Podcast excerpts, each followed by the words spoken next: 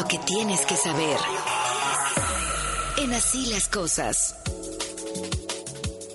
Dos de la tarde con 38 minutos. Hoy información sobre el intento de asesinato al periodista Ciro Gómez Leiva. Evangelina Hernández, muy buena tarde. Cuéntanos.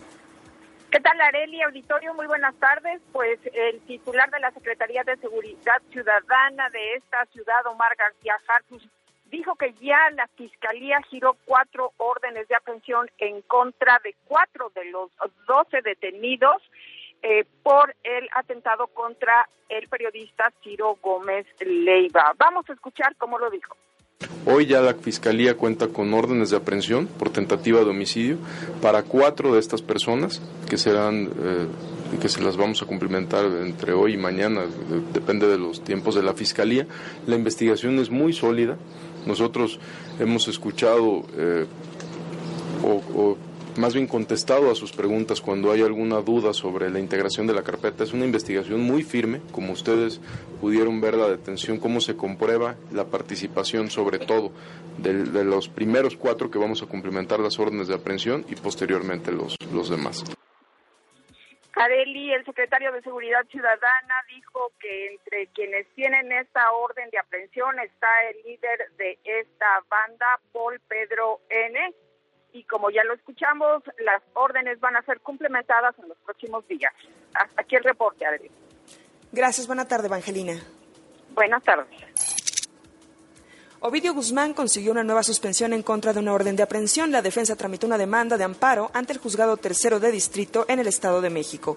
El juez Everardo Maya Arias concedió la suspensión provisional, pero únicamente contra la orden de aprehensión. Será hasta el próximo 9 de marzo cuando se celebre la audiencia constitucional en la que el juez resolverá si otorga a Ovidio Guzmán la suspensión definitiva.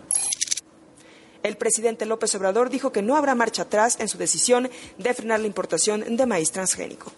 Si de México es originario el maíz, no es posible que tengamos 60, 80 variedades de maíz nativo y eh, se esté eh, permitiendo el que se use maíz transgénico para la alimentación humana. Eso fue lo que ya se legisló, no se va a poder usar maíz transgénico para la alimentación de eh, los mexicanos.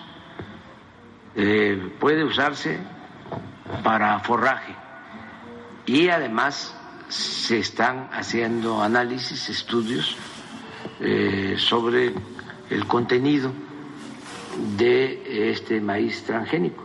Entonces, en general, no hay ahora ningún interés particular, de grupo económico, que pueda estar por encima del interés general y en este caso de la salud del pueblo. Tenemos regalos en W Radio. Hoy tenemos pases para el partido de Pumas contra Guadalajara para este sábado 18 de febrero a las 9 de la noche. Es muy sencillo ganar en W Radio. Llame en este momento a la línea 55 51 66 8900. Se lo repito, 55 51 66 8900. Así de sencillo, gana en W Radio. Hasta aquí la información, Carlos. Gracias, Areli. Esto fue lo que tienes que saber. En así las cosas.